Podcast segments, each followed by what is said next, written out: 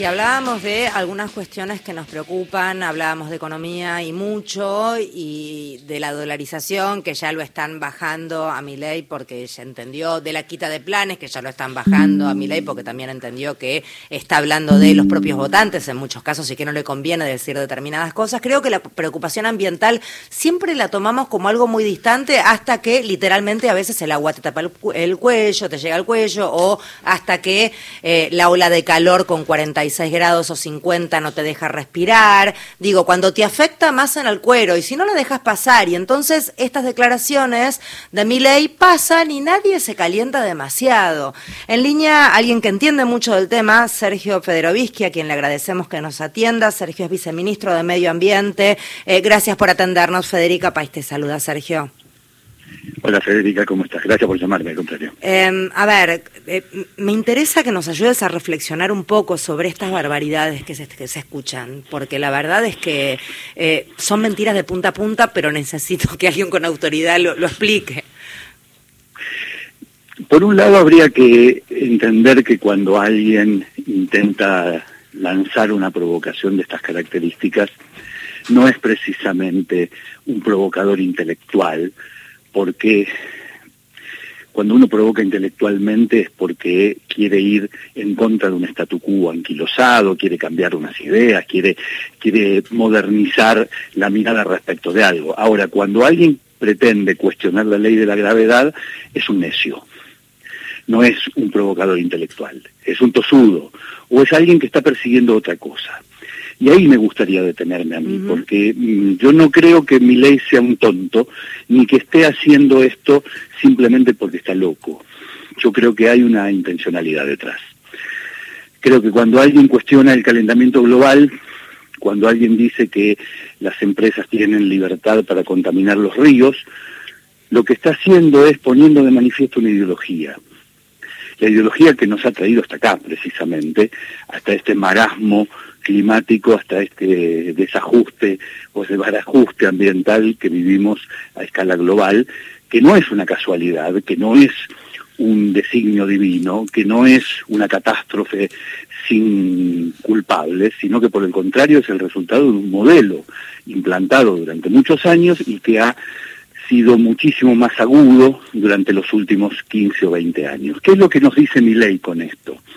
Mi ley dice que, por ejemplo, el hecho de que solamente, esto que voy a decir es un dato, ¿eh? solamente 100 empresas sean las responsables del 71% de, los, de las emisiones de gases de efecto invernadero entre 1988 y 2015, está bien. ¿Cuántas, perdón, repetime el dato, Sergio, por favor? Entre 1988 y 2015, el 71% de las emisiones de gases de efecto invernadero acumuladas en la atmósfera, que son las que provocan el cambio climático, que está demostrado académica y científicamente que existe como resultado de esa acumulación de contaminación atmosférica, es consecuencia de la actividad de 100 empresas, con nombre y apellido, en todo el mundo. Quiere decir que 7 mil millones de habitantes somos rehenes de 100 empresas. O mejor dicho, somos rehenes de un modelo económico, de consumo, de producción, de generación energética, que da como resultado esto. Sergio, ¿cómo te va Mario? Eh, ese poder real este, que estamos hablando de 100 este, manos eh, tiene este, terminales en el discurso del derecho a la propiedad del agua, no está bien definido, una de las frases de mi ley. Es decir, estamos tratando de quedarnos también con ese derecho, ¿no?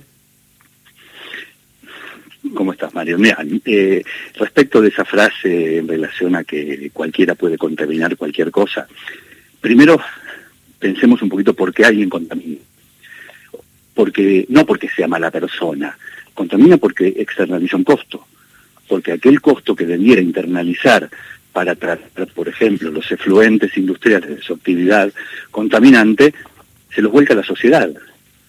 Es una fantasía creer que no lo paga nadie actualmente cuando una empresa, una, empresa, una actividad empresaria externaliza sus costos. Lo paga la sociedad en deterioro ambiental, en deterioro de su salud, etcétera, etcétera. Pero además, no es cierto lo que dice mi ley respecto del derecho. Está literalmente prohibido. Está prohibido contaminar los ríos. Hay, hay leyes, muchas, El Código Penal mismo lo prohíbe. Y lo prohíbe justamente por ese, por ese concepto que acabo de decir, el concepto de externalizar costos. Y si lo queremos poner de una manera más elegante, por decirlo de algún modo, pongámoslo en las palabras del Papa.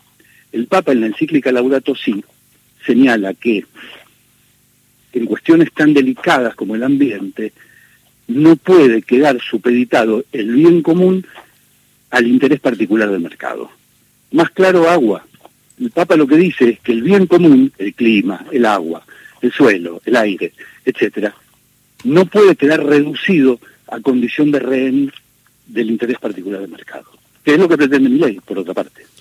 Y, hay en el mundo desde hace mucho tiempo este, varios conceptos, mucho trabajo académico también hay que decirlo, sobre lo que es la gestión del agua y el riesgo que implica eh, seguir jugando con estas este, cosas que son finitas, que tienen un fin, ¿no? Termina.